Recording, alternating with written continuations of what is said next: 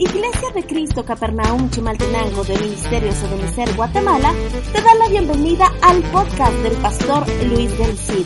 Si deseas comunicarte con nosotros, puedes hacerlo por medio de nuestras redes sociales. Nos encuentras en Facebook como Iglesia Capernaum. Puedes escribirnos al correo electrónico iglesiacapernaum.gmail.com o por WhatsApp al más 502 5404 2044.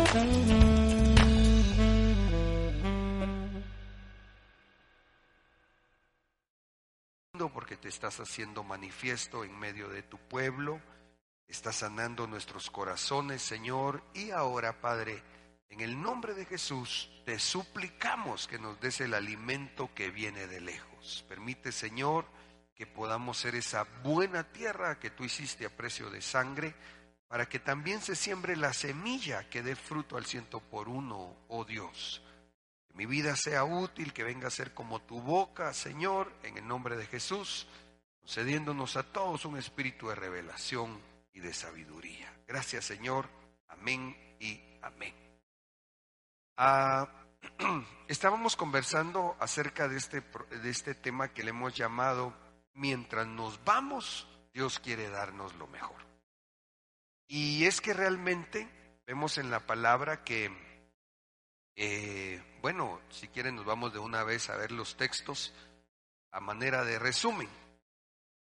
Antes que el pueblo de Israel fuera sacado de Egipto, figura del mundo, los llevaron a un lugar, a un entorno en donde dice literalmente la Biblia que el Señor quería que los israelitas recibieran lo mejor. Claro, allá en Génesis 47, 13 se habla de Israel con, su familia, eh, llegando a Egipto, encontrándose con José, que es figura de Cristo también. Pero después de, muchos años, eh, ya eh, constituyéndose en un pueblo muy numeroso, Israel estuvo siempre dentro de Egipto, habitando en una región que le llamaban Gosén. Leamos los versículos.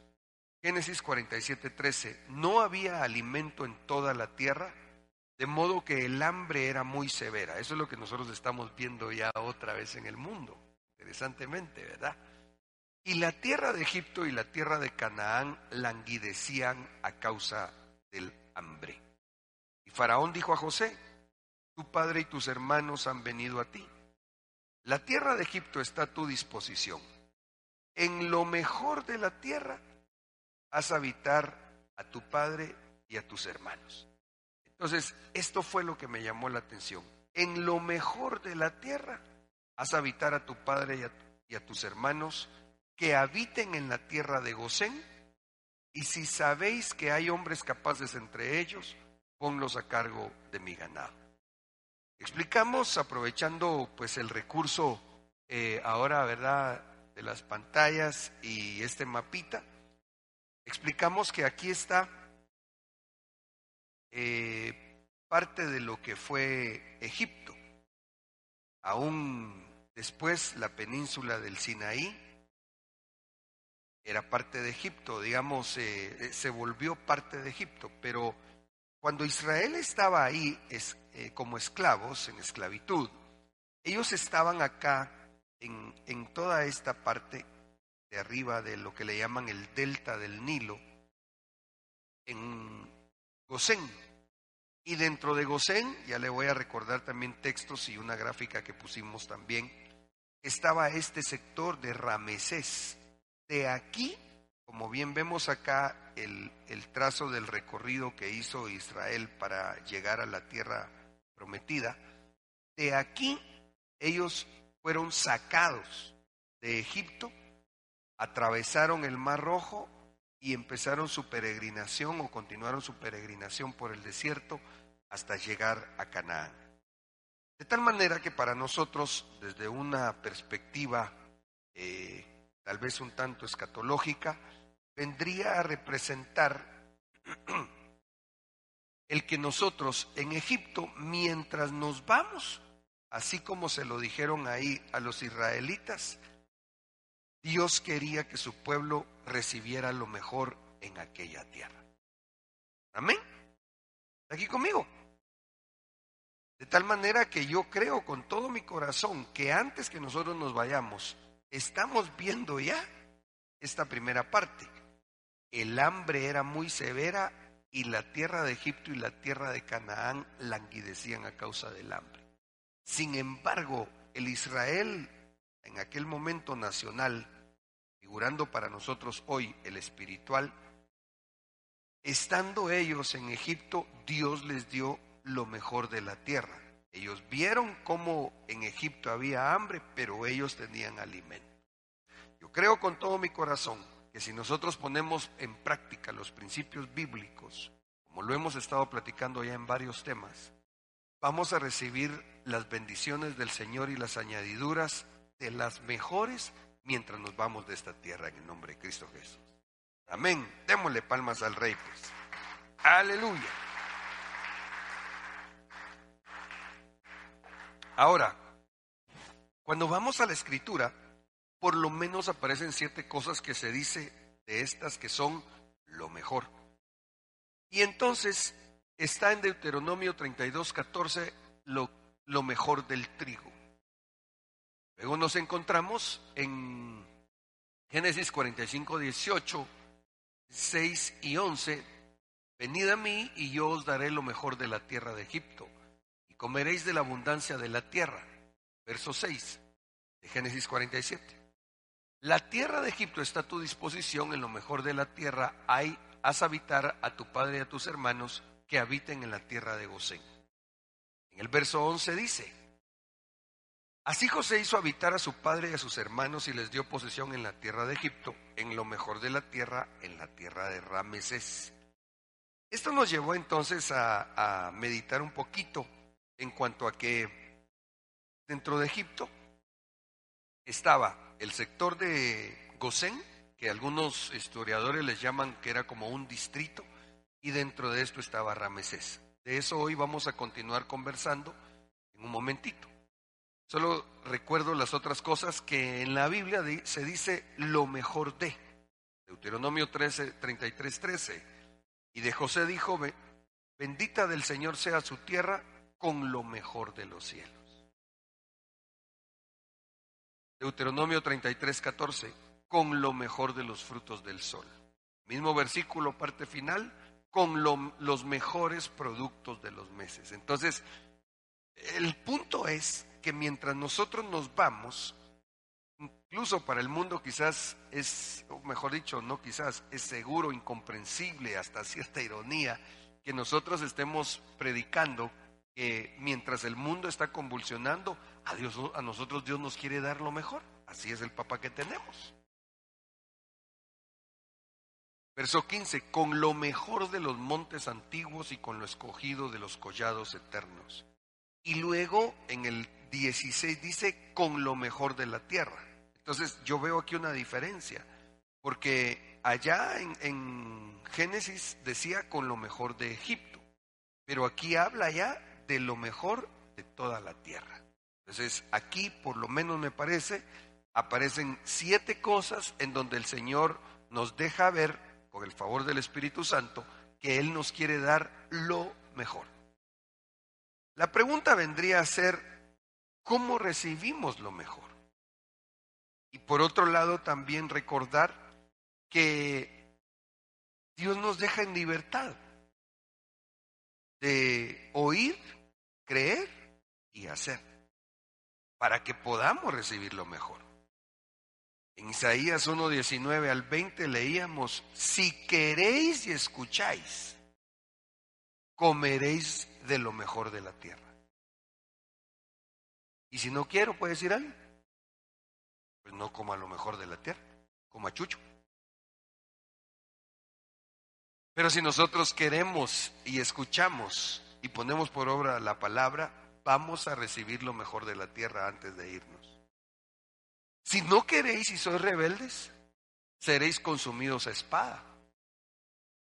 Y esto, aunque no le puse los textos de, Apocalipsis 6, se relaciona directamente con lo, con lo profético eh, que ya nosotros estábamos, estamos viviendo lo que se anunció por siglos, ahora para nosotros es una, es una verdad diaria.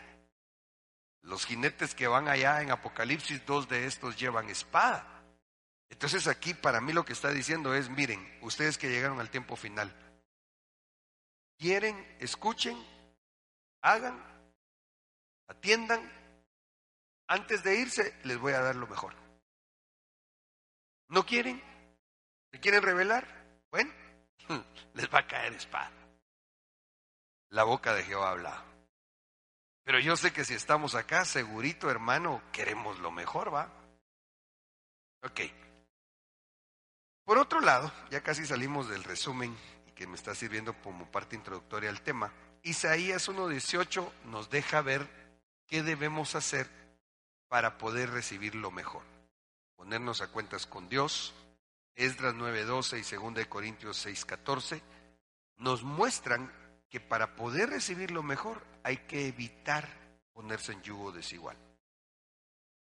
En el Salmo 81.8 al 16 nos deja ver la palabra que para recibir lo mejor hay que escuchar también las amonestaciones de Dios. Ayer yo tuve el privilegio de estar ministrando por la noche en una iglesia en Amatitlán, el pastor Amílcar Blanco, ellos celebrando fiesta al Señor por 15 años ya de ministerio.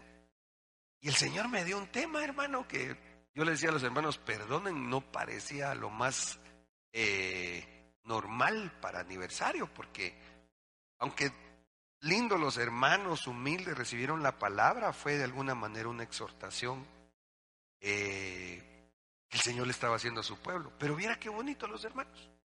Al final, cuando yo hice el llamado para orar, pasó, yo diría que el 90%, 95% de la iglesia al altar. Entonces, incluso cuando platicábamos ya en la, en, en la mesa compartiendo ahí una cena amablemente los hermanos con nosotros, me decía el pastor, fíjate que qué lindo el Señor me dijo, porque como equilibrándonos, porque eh, dentro de los invitados creo que llegamos cuatro o cinco. Entonces me decía el pastor, fíjate que vino el pastor, eh, creo que el pastor Ramiro Monterroso, eh, no me recuerdo quién más dijo, si el pastor Gilmar. El asunto es de que llevaron mensajes que obviamente también pues Dios por misericordia los concedió. Pero me decía el pastor, entonces, eh, cosas hermosas, me dijo, pero también necesitamos oír de parte de Dios si, si, si hay cosas que corregir o hacer mejor, que Dios nos lo diga, me dijo. Y a mí me tocó esa, meter ese gol, ¿va? Ya mencioné el gol y usted aquí, hermano, pensando, ¿cómo irá a Argentina?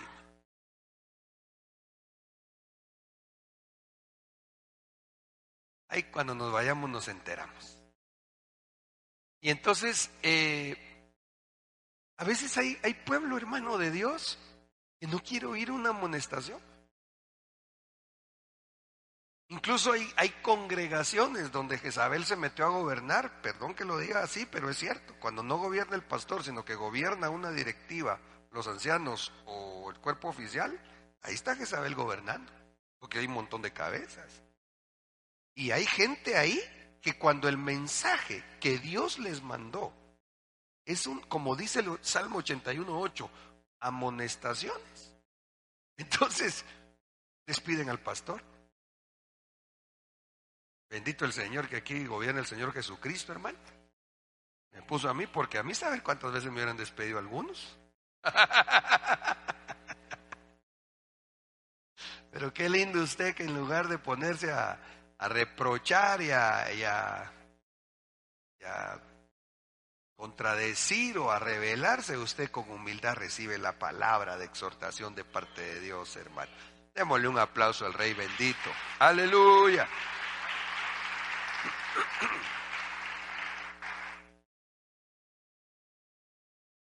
Los cristianos que oyen un mensaje que para ellos es confrontativo, pero que viene de Dios, y lo rechazan, ellos no participan de lo mejor, porque eso es una de las cosas que en, el Salmo 81 se nos deja ver que son necesarias para recibir lo mejor de Dios. Eh, hay que quitar falsos dioses, no hay que fingir obediencia. Así dice ahí, no finjas, eh, no finjas obediencia. Porque qué triste, ¿verdad? Bueno, de esto ya prediqué, entonces me lo voy a ir saltando, solo resumo. Hay que andar en los caminos de Dios. Según Hebreos 7:4, para poder recibir lo mejor, hay que diezmar lo mejor. Y según Números 18, 29, 31, para recibir lo mejor, hay que ofrendar de lo mejor. Ahí hay un principio eh, intrínseco aplicado. Según tu siembra, así es tu cosecha. Tú le das lo mejor al Señor, Dios te va a dar lo mejor a ti.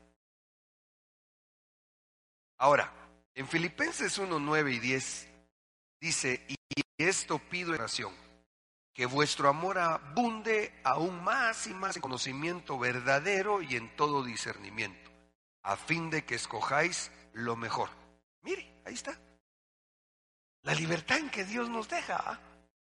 Pongo delante de ti el monte de la bendición, el monte de la maldición, tú eliges. Ciertamente Dios quiere que elijamos siempre la bendición. Quiero que escojas lo mejor, a fin de que escojáis lo mejor, para que seáis puros e irreprensibles para el día de Cristo. Hermano, qué impresionante, ¿va? A mí me asombra el Dios que tenemos nosotros, el verdadero Dios. Porque sencillamente yo digo, Padre, pero si nosotros deberíamos honrarte, sencillamente porque es lo correcto, viviendo una vida irreprensible o procurando llevar una vida irreprensible, una vida santa, una vida llena de pureza. Pero Dios viene y nos dice, ¿saben qué? Escojan lo mejor. Escojan buscar lo mejor. Yo se los dejo ahí. ¿Y saben, saben qué efecto secundario van a recibir que al estar buscando, por decirlo así, el premio, entonces ustedes van a vivir en pureza e irreprensibilidad. No sé si me explico, o sea, lo tendríamos que hacer porque nos toca hacerlo. Pero viene Dios y nos dice, miren, les pongo lo mejor, siete cosas de lo mejor mientras lo saco de la tierra, siete cosas. Eso nos emociona y dice, ay, qué amén, va. ¿quién no quiere lo mejor, hermano? Lo mejor es que gane Argentina. Me puse carnudo, ¿ah? Y usted que también tiene carne, ya está, otra vez, ya se le había olvidado, hermano. No va a ser clavero estar viendo su teléfono ahí, no solo para ver la Biblia. Para que seáis puros e irreprensibles para el día de Cristo. ¿Ya ve? Entonces, aquí está el pie de imprenta, lo que mirábamos allá en figura en el Antiguo Testamento.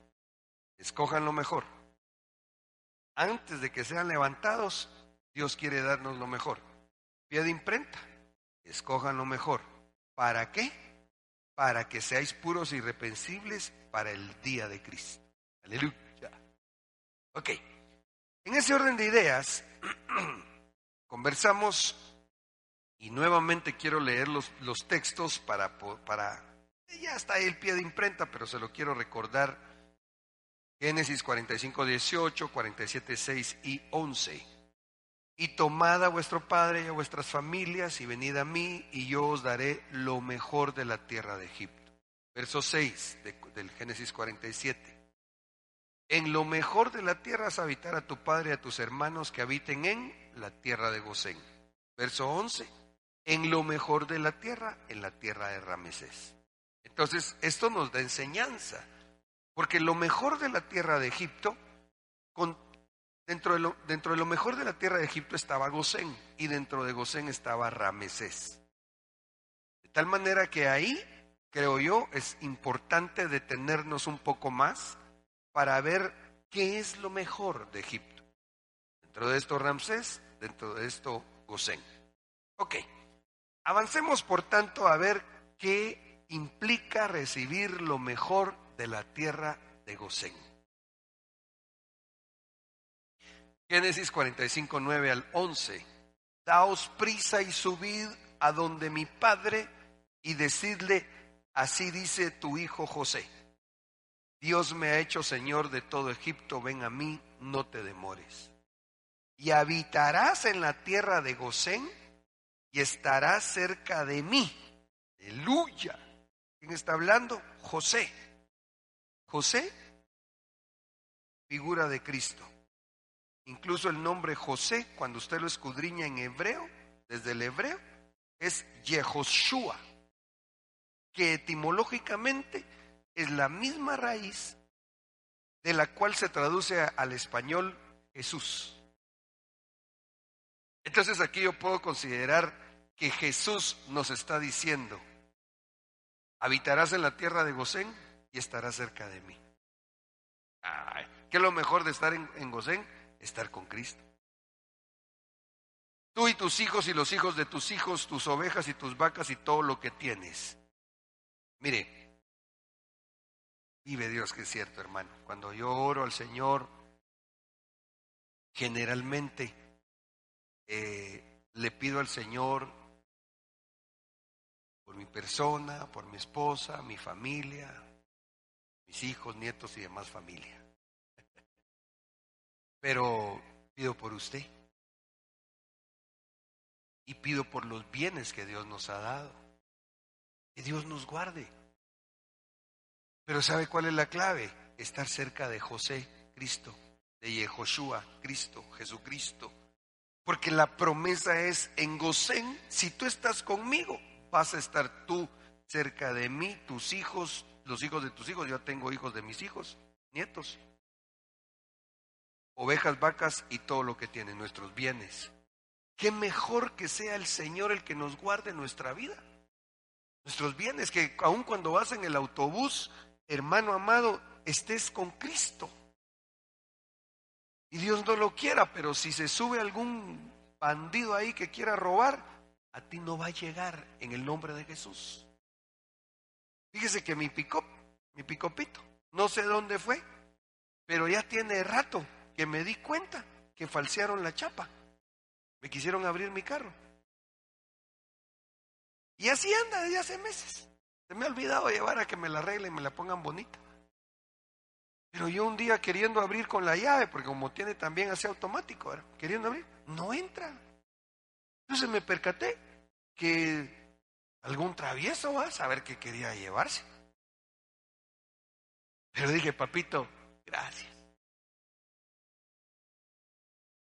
Saber si el ángel que el Señor nos asigna a los que le tememos, saber si se estaba echando un su chévere o qué, hermano. Perdón, Ángel, no te vas a enojar.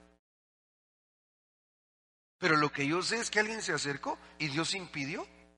No sé qué hubiera pasado. Y yo le oro a Dios, le pido, Señor, por favor, guárdanos, guarda los bienes que tú nos has dado. Pero ahora entiendo, si nosotros buscamos estar con Yehoshua, con Jesucristo nuestro Salvador, vamos a estar en Gosén. Y cuando uno está en Gosén, allí proveeré también para ti, pues aún quedan cinco años de hambre para que no pases hambre tú, tu casa y todo lo que tienes. Démosle un aplauso al Señor, hermano. Aleluya. Qué rico vivir así confiando en Dios, hermano. Qué sabroso se siente. Y si algo pasara, pues con un propósito de bendición es también, porque dice la Biblia que para que para los que amamos al Señor, todas las cosas suceden para bien. La Biblia dice en Romanos 8:31, después de esto, ¿qué diremos ahora? Si Dios está con nosotros, ¿quién contra nosotros? Esta es la dimensión de lo mejor estando en Gosén. Es que mientras nos vamos, hermano, si el mundo está, pero terrible. Ahorita que veníamos, yo no sé qué pasó, no sé si alguien se percató o se enteró. Ahorita que veníamos atravesándonos de la carretera así, en la avenida que llega al gimnasio, conté seis patrullas y dos motocicletas. Ahí, saber si estaban haciendo un cateo o saber qué estaban haciendo, porque eh, se nota, pues, se notó que, que no estaban desayunando los policías, ¿verdad? ¿Sabe usted cuál es el desayuno de policía? ¿Sabe usted cuál es el desayuno de policía? No sabe. Huevo revuelto con tomate y cebolla y frijol parado. Así dicen que es. Yo digo que es porque llena más, vaya, abunda. Pero no estaban desayunando. ¿Saber qué pasó? Y pasamos con mi esposa y le dije yo, mira, le digo yo, saber qué pasó y gracias a Dios, pues Dios guardándonos.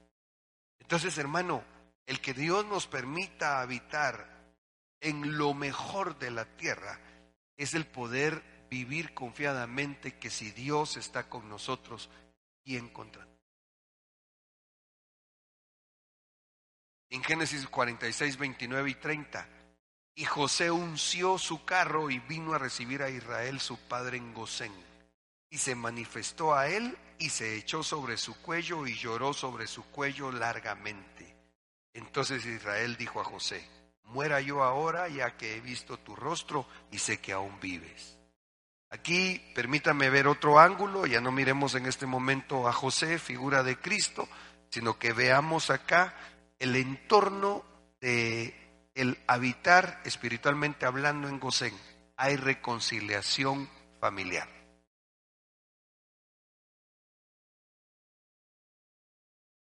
José primero se había encontrado con los que le habían vendido, con sus hermanos.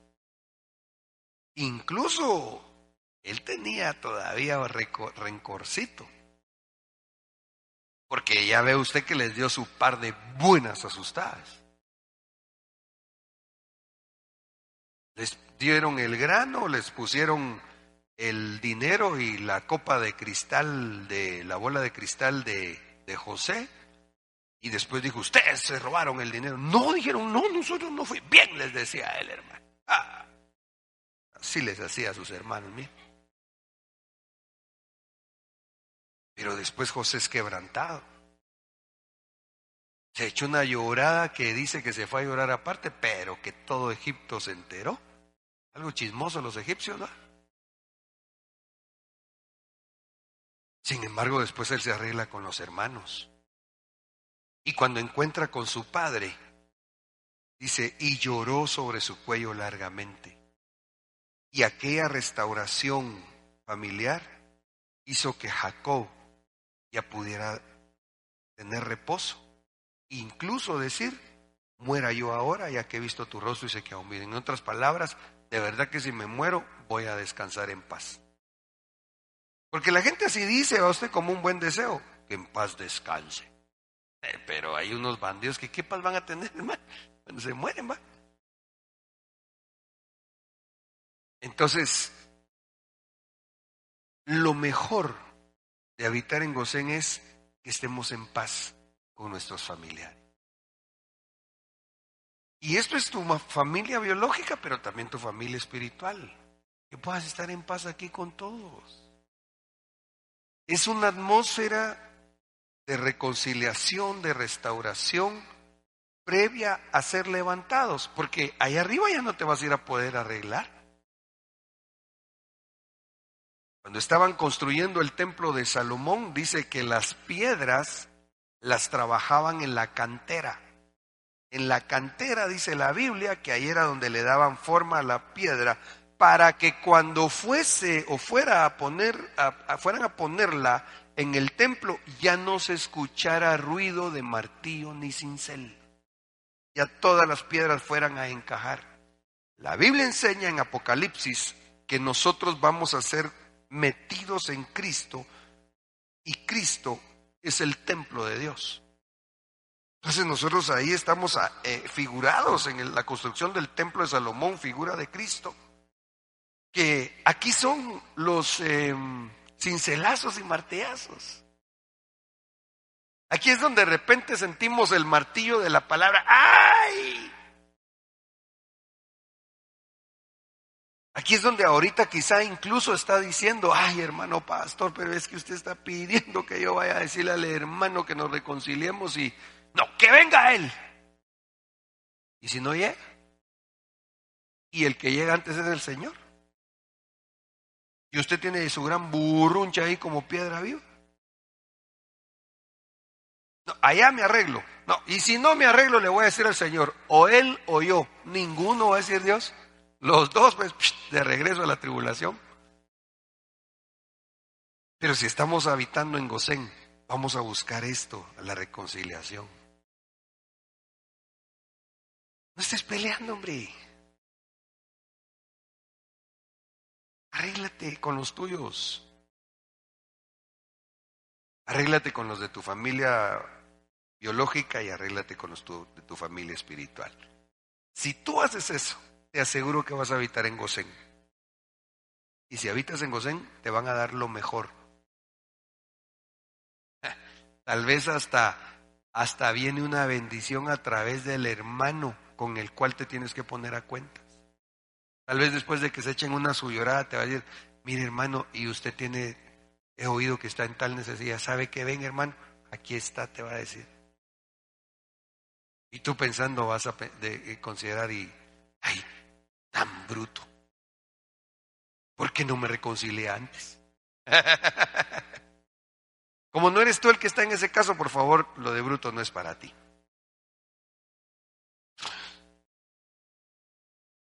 Porque usted sí busca la reconciliación rápido, ¿verdad? Usted sabe que, que ¿cómo dice la bienaventuranza de los pacíficos que van a recibir los, los pacificadores? Si me, si me buscan el versículo, me gustaría. ¿Cuál es la bendición para el pacificador? Bienaventurados los pacificadores, dice.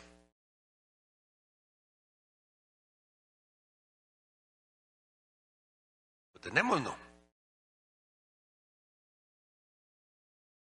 ¿Qué manda? Fíjate que no te escucho. Te pueden llevar un micrófono. Gracias. Léelo. No, no, no lo tengo todavía, solo me recordé que creo que dice que poseerán la tierra, pero no estoy Ah, ok, aquí sí, mira, Mateo 5.9. Gracias, gracias mi amor.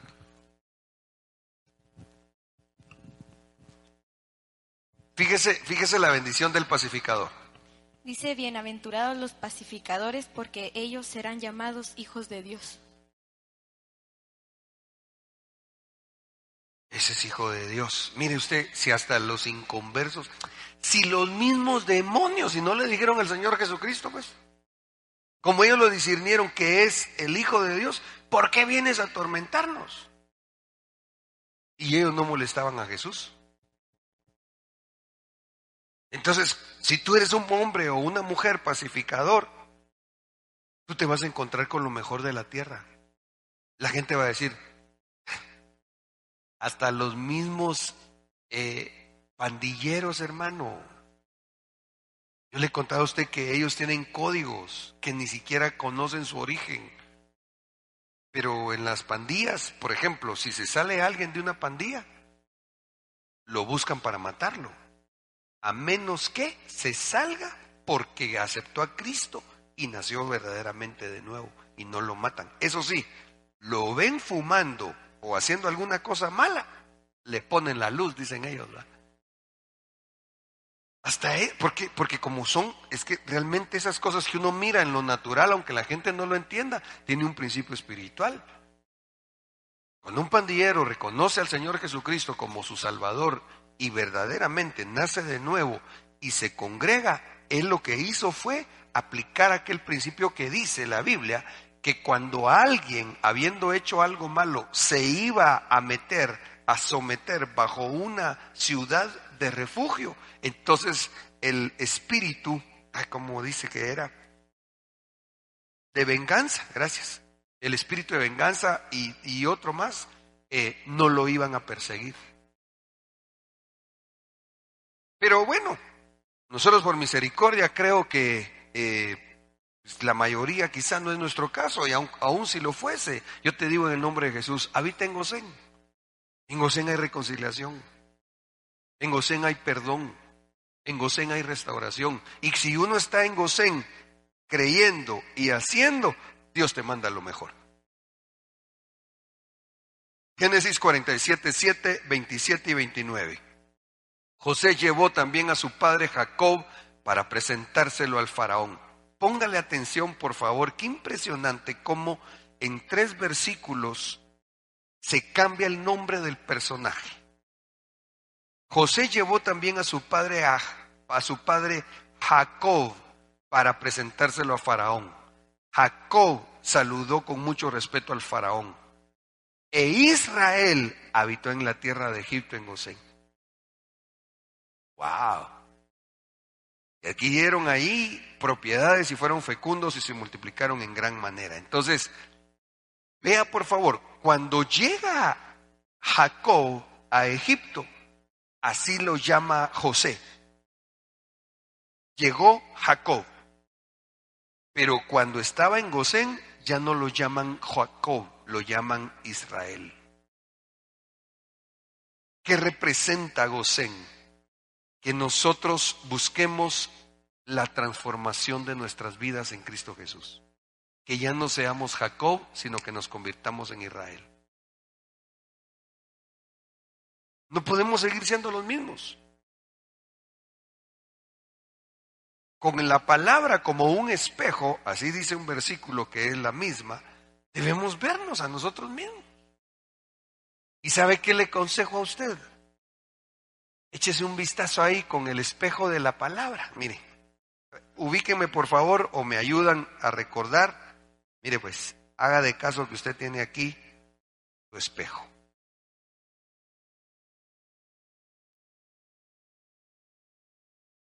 Un poquito grande, no sé si me va a. Lo voy a hacer más grande mejor. Mire pues, haga de caso que aquí tiene usted su espejo. Según la Biblia, el espejo es la palabra.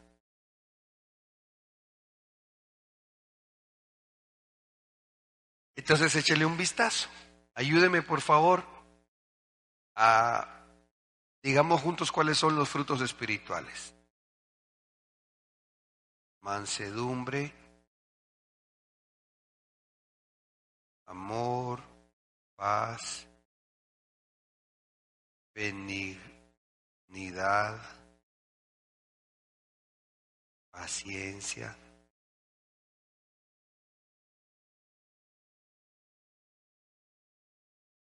Fe.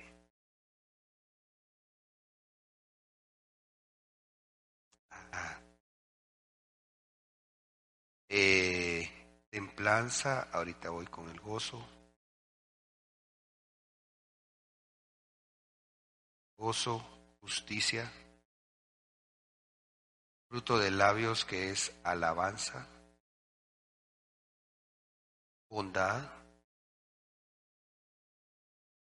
¿Cuál me falta? La santidad.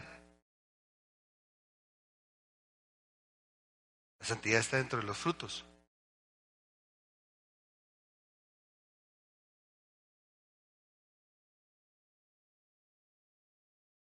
¿Y los frutos del Espíritu? Perdón. Fidelidad.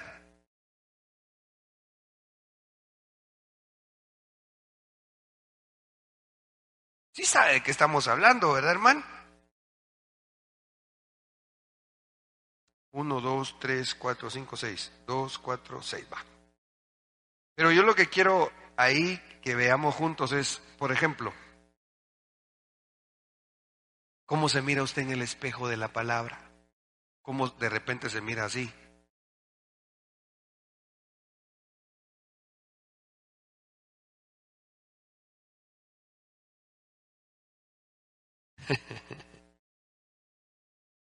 Pero el espejo de la palabra es que nosotros podamos ver cómo vamos en el crecimiento espiritual. ¿Sí me explico o no? Es que echémosle un vistazo ahí. ¿Cuál es nuestra eh, forma continua de mantenernos llenos de gozo? ¿Somos justos? ¿En todo lo que hacemos le damos la alabanza al Señor? En fin, todo lo que conlleva los doce frutos espirituales. Claro, ahí se suman otras cosas como bien aportaban mis hermanos, vivir en santidad. Todas las cosas que en la palabra del Señor nos describen el carácter de Cristo Jesús. Nosotros ya no podemos decir como decíamos en el mundo. Ah, no, es que yo así soy. No, así éramos. ¿Y qué quiere que haga? Pues que se muera. El hombre viejo, pues. Que haya un cambio de Jacob a Israel, porque Israel es el que habita en Gosén. ¿Sí me explico? Entonces viene Dios y te mira. Porque como dijo aquel corito, cómo duele, dijo, ¿verdad? Morir duele. No es fácil rendirse. Pero sí es más fácil cuando nos disponemos, así como hoy, en la administración de los dones. Venir y decir, Padre, me reconozco que, que tengo necesidad de que tú me liberes. Aquí está, Señor, aquí está el dolor que se convirtió en amargura o el rencor quizás. Y vienes y lo entregas. Aquí, aquí estoy, Señor, ya. Muero a la amargura. Libérame, Señor. Entonces Dios te mira en esa actitud, en esa disposición, que tú ya no quieres ser un José, un Jacob. Así llegaste, pero para entrar en Gosén te conviertes en un Israel. E Israel habitó en la tierra de Egipto, en Gosén. Ahí no habitaba Jacob, ahí habitó Israel. Y adquirieron, adquirieron allí propiedades y fueron fecundos y se multiplicaron en gran manera.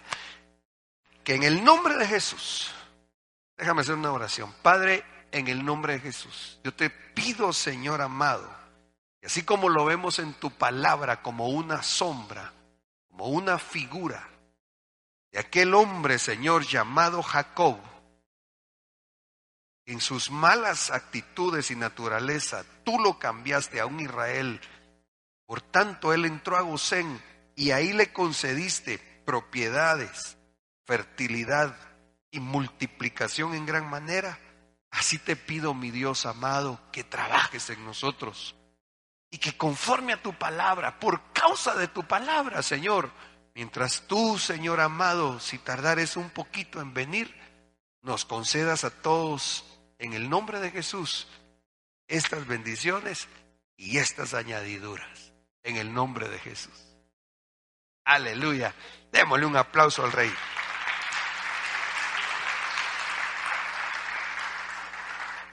Que si todavía no tienes casa propia, mientras el Señor viene, te la conceda el Señor. No te vas a engolosinar, ¿va? Que después por la casa nueva que te dio, se te olvida buscar a Dios, ¿va? Entonces en la gran tribulación, enseñándole tu casa al anticristo. Ay Dios, reprendo y renuncio. Oiga, un día sintió Israel que ya pronto iba a morir. Entonces en Gosén hay una preparación, es una atmósfera de bendición donde morimos al yo para que se mire Cristo en nosotros.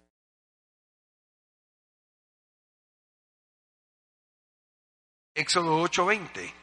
El Señor dijo a Moisés, el faraón va a ir mañana temprano al río, así que levántate de madrugada y ve a decirle, así ha dicho el Señor, deja ir a mi pueblo para que me adore. Porque si no lo dejas ir, yo enviaré tábanos sobre ti, sobre tus funcionarios y tu gente y sobre tus casas. Se llenarán de tábanos las casas de los egipcios y hasta el suelo mismo. Entonces paremos aquí. ¿Alguien sabe qué provoca la picadura de un tábano? Según yo recuerdo cuando era niño, me enseñaron que los tábanos eran como las moscas, pero grandotas, así de esas de las más feas.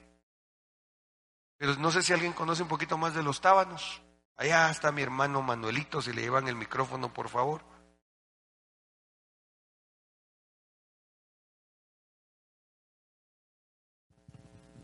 Buenos días, hermanos.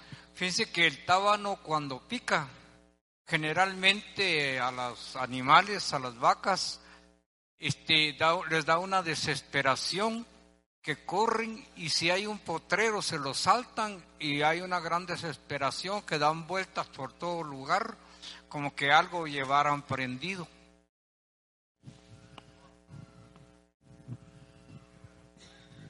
Locos, va. Sí, se enloquecen porque cualquier obstáculo, si hay un barranco, se tiran al barranco. Wow. Qué impresionante es lo que nos estás contando. Gracias, hermano. Así anda la gente en el último tiempo. Pero ¿sabe qué es lo triste? Que cristianos, ellos mismos están diciendo o haciendo con sus actitudes, yéndose al precipicio. Oh, locos, hermano. Híjole, tremendo, ¿ah? ¿Cómo notaron en esta versión? En otras versiones dice moscas, pero en esta versión dice tábanos. ¿Qué sentirán? Mi hermano comenta de las vacas. ¿Qué sentirá cuando lo pica un tábano o una vaca? ¿Qué, qué, qué incomodidad será? Para que ande ahí, para que se quiera saltar de su iglesia, digo, de su redil, a otro. A veces vienen así conmigo.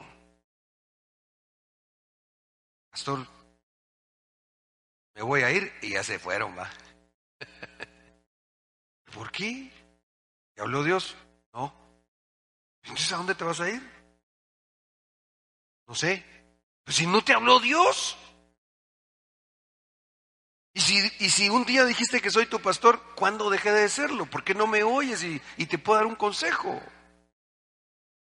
Lo preguntaban. Hombre, si, si, eh, por orden escritural, si la revelación cae en la cabeza. Y yo les vuelvo a decir en el nombre de Jesús, ¿cómo se llamaban aquellos hermanos, hombre, que, que eran unos jovencitos, hermanos biológicos, que se fueron allá a Santiago. ¿Cómo se llama? Es que se me olvidaron, se me olvidó el nombre, especialmente el hermano. Un par de jovencitos vinieron acá, perseveraban. Adonías. Adonías. Un día viene Adonías con su hermanita. Y en una situación que los estuvimos ministrando, los pastoreé por lo menos creo yo un par de años, espero que estén bien. Hasta hace un tiempo cuando yo miré, estaban bien. Vinieron, pastor, fíjese que tenemos este sentir, esta situación, pastor. Quisiéramos irnos a la iglesia, Ebenecer allá en, a Santiago, eh, no a Titlán, sino a Santiago, Zacatepeques. Mm, déjame orar, papito. Amén. Dice Dios, te voy a bendecir. Bonitos los hermanos. Y como les repito, espero que estén bien ahorita. Dejé ya de comunicarme con ellos de hace meses, pero hace, hace algunos meses cuando todavía los miré, hermano, ahí va, como el Facebook todo lo dice, va. Los miré ahí en los dos sirviendo. No sé si lo miré a él en la alabanza y a su hermanita en danza. Mire, se les miraba bien. Lo que, lo que yo le quiero decir a ustedes, yo no quiero que usted esté acá ni en ningún lado bajo un espíritu de opresión y, de, y de, control, así, ¡ah! no hombre. Sí, hermanos, sí, hasta en el mundo dice que a la fuerza ni la comida es buena. Pero tampoco estoy diciendo que ande pura vaca picada de tábano. Además, usted es oveja. Porque esa fue la plaga, una de las plagas antes que saliera Israel de Egipto. Aquí estamos viendo las plagas. Entonces hay una plaga, espiritualmente hablando, de tábanos que está picando a toda la gente, de Egipto y de la iglesia, del mundo y en la iglesia. Pero la, gente del mundo, ¿cómo le va a hacer? Ellos no tienen al Señor, ellos no tienen a su, a su José, que los meta a Gosén, nosotros sí lo tenemos. Para que vivamos con tranquilidad, en paz, confiadamente, puesta nuestra esperanza en el autor y consumador de la fe que se llama Jesucristo. Entonces aquí llegó la plaga, la plaga, la plaga de los tábanos.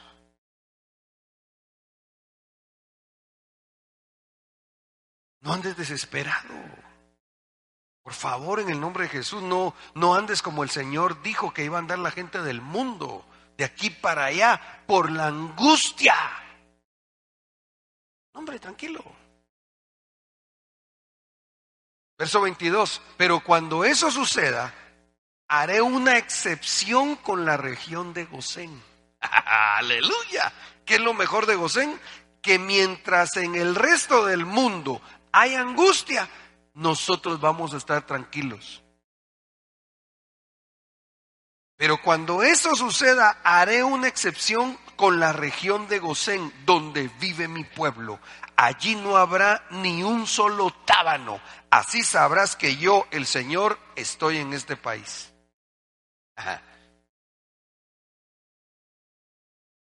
Me vino a decir un, un hermano, y no estoy porque esté bravo, no, yo, y de hecho espero, no sé si, está por acá, porque así como que lo picó un tabanito. Es que ya no siento nada. ¿Quién me dijo? Perdóname, le dije yo, pero, pero el Señor aquí se está derramando, se está manifestando. Sí, yo diría que todos o la mayoría sentimos la presencia de Dios o no. Pues, ¿Cómo me vas a decir que porque no sentís? No, no es que el Señor no se esté manifestando, eres tú el que no lo está buscando como debieras. No te vas a ir por eso. Mejor déjate restaurar, déjate edificar, déjate pastorear. Porque hoy así decís que sientes aquí y mañana donde te vayas te va a pasar igual o peor. Pero si en cambio estamos en Gosén, ahí no hay tábano. Así sabrás que yo, el Señor, estoy en este país. Haré distinción entre mi pueblo y el tuyo Aleluya. ¿Qué es lo mejor de Gosén? Dios hace distinción entre nosotros, que somos su pueblo, y la gente que no lo es. A ti te va a ir bien, al justo le irá bien. Miraremos las plagas, pero a nosotros no van a llegar. ¿Por qué? Porque está la promesa que Dios hace distinción entre el que es su pueblo y el que no lo es. Démosle un aplauso al rey.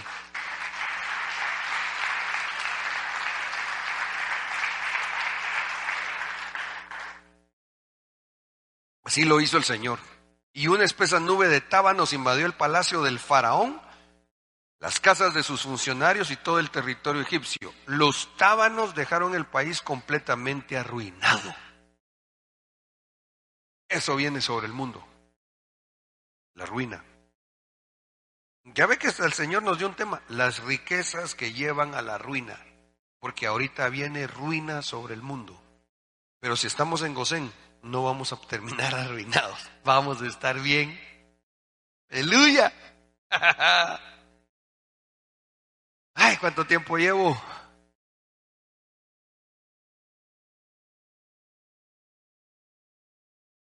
Algún tiempo. Según yo, 52. Éxodo 9, 25 y 26. El granizo destrozó todo lo que había en el territorio egipcio Destruyó hombres y animales y todas las plantas del campo y desgajó además todos los árboles del país. A pesar de eso, en la tierra de Gosén, donde vivían los israelitas, no cayó un solo granizo. ¡Hala, qué tremendo va a ser! Padre Santo. Y en Apocalipsis está profetizado el granizo es parte de las, de las plagas. Es que las diez plagas de Egipto son figura de lo que está profetizado en Apocalipsis. En el caso de la del granizo, literalmente aparece el granizo en Apocalipsis 8.7. El primer ángel tocó su trompeta y fueron lanzados sobre la tierra granizo y fuego mezclados con sangre. Se quemó la tercera parte de la tierra junto con la tercera parte de los árboles y toda la hierba verde. Pero aquí está la promesa de disfrutar lo mejor de Gosén. Aquí no cayó un solo granizo.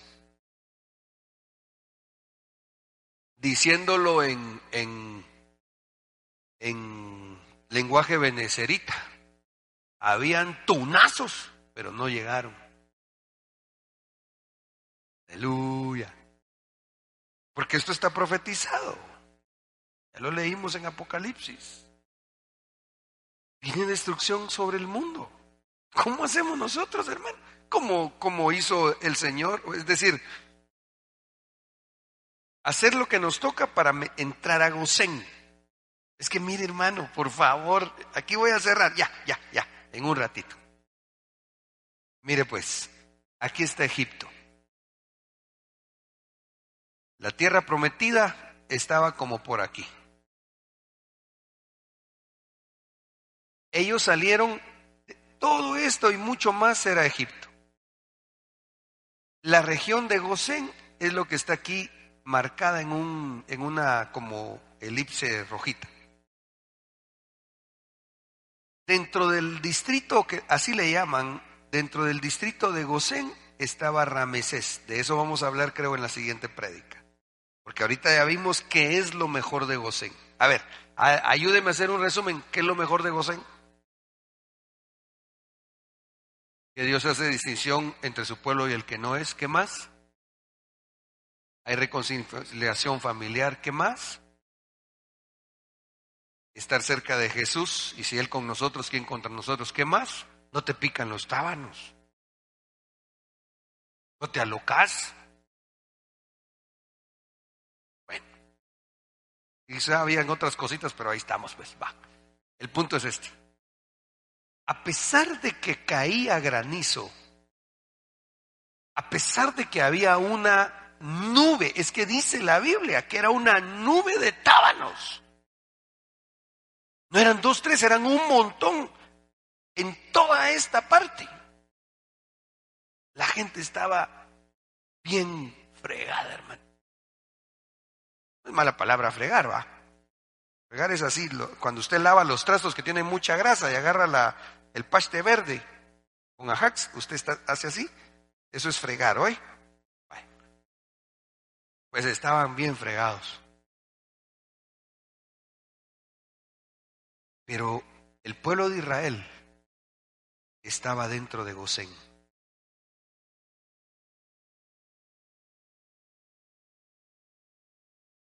Aló, ahí está.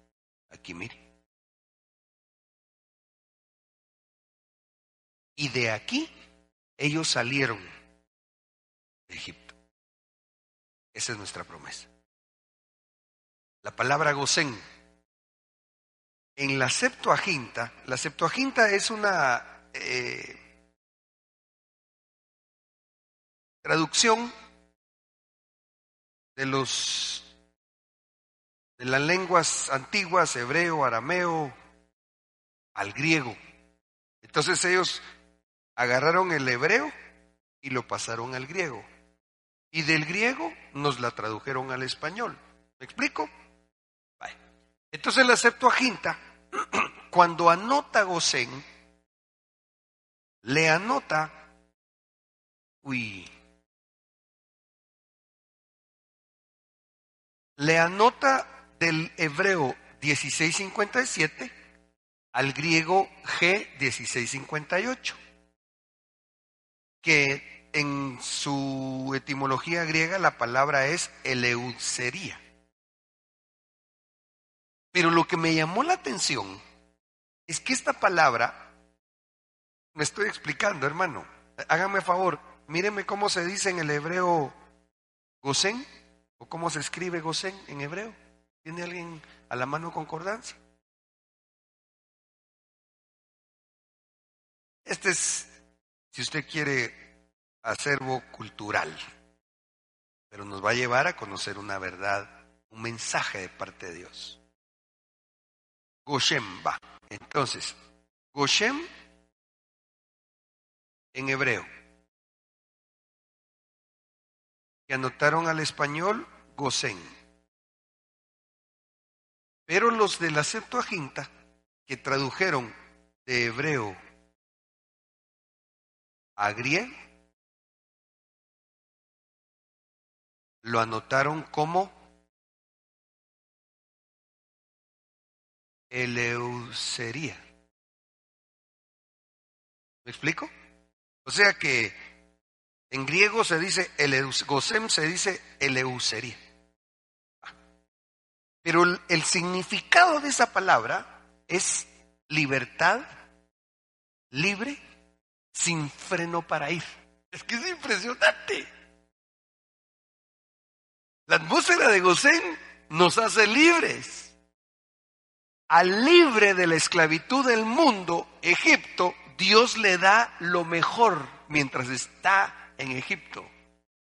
Porque a este es alguien que ya no tiene freno para irse en el arrebatamiento. Aleluya. Démosle un aplauso al Señor, hombre.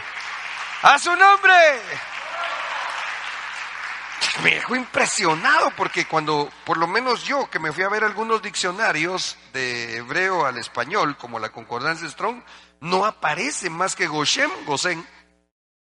En cambio, los de la Septuaginta sí, sí utilizaron una palabra que, insisto, al español se entiende como alguien que no tiene freno para irse. Entonces yo dije, esto tiene una semblanza espiritual definitivamente, no es solo así eh, idioma por idioma, no. Es que Dios quiere que estemos en la atmósfera de Gosem para que no haya nada que nos detenga. Que el Señor te dé tu casa propia, tu buen carro, tu buena empresa, tu buen recreo. Pero que no te detenga, que no arraigue tu corazón en las cosas de la tierra, que comprendas en el nombre de Jesús que será otra señal aquí entre nos. Que cuando te lleguen las bendiciones de Gosén, tanto las espirituales como las materiales, tú comprendas y digas, el Señor me está prosperando, porque antes que los israelitas salieran de Egipto, Dios los prosperó. Los egipcios se quitaban sus aretes y sus cosas de oro para dárselos a los israelitas que se iban a ir. Eso nos tiene que pasar, hermanos. Bueno, nos está pasando por misericordia.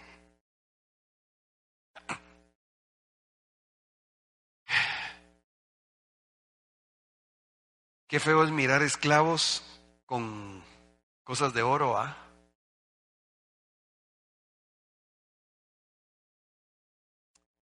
hacer una...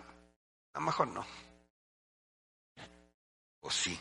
¿Cuántos conocieron a Mr. T? Oh, hermano, ahorita. Ay, uh, ese era un actor de Hollywood. Hermano, así cargaba casi como que era una pechera de cadena sobre cadena, cadena sobre cadena, cadena sobre cadena. Montón de cosas de oro, hermano. Con respeto a él, va, pero esclavo de Egipto.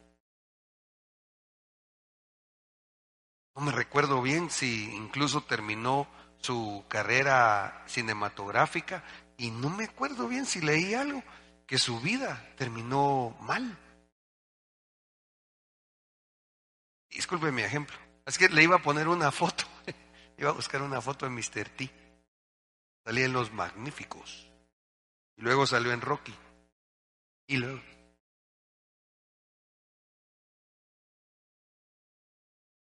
Qué feo cuando nosotros andamos con añadiduras, pero somos esclavos. No sienta bien, no se mira bien.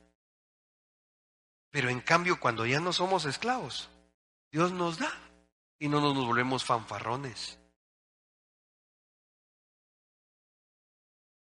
agradecidos con Dios. No nos hace mal.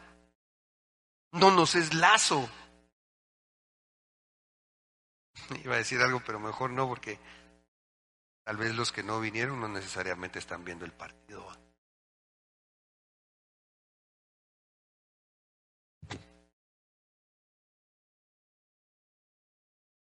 Pero van a venir al segundo culto. Ahí va a ver que el, segundo culto se llena más la iglesia. Ahí va a ver. Ahí va a ver. Pero está bueno, si, no tenían privilegio y todavía vienen a uno u otro culto, está bueno, no. No se van a poner bravos tampoco. Pero imagínense que yo, teniendo culto aquí, me hubiera quedado en la casa, hermano. y en el partido. Esclavo, ¿va? Ahorita que termine se voy a ir a ver cómo va. Pero dejar de servir a mi Señor, dejar de buscarlo, dejar mi privilegio por otra cosa que no es el momento, no. Entonces, ¿sabes qué? Métete en la atmósfera de Gosén, donde Dios te hace libre. Si eres esclavo de algún pecado, renuncia en el nombre de Jesús. Si tienes problema de algún vicio, renuncia en el nombre de Jesús. Por favor, no caigas en la mentalidad del mundo. ¿Qué decía el mundo cuando uno era esclavo? ¿O qué decía uno en el mundo? No, yo soy bolo social.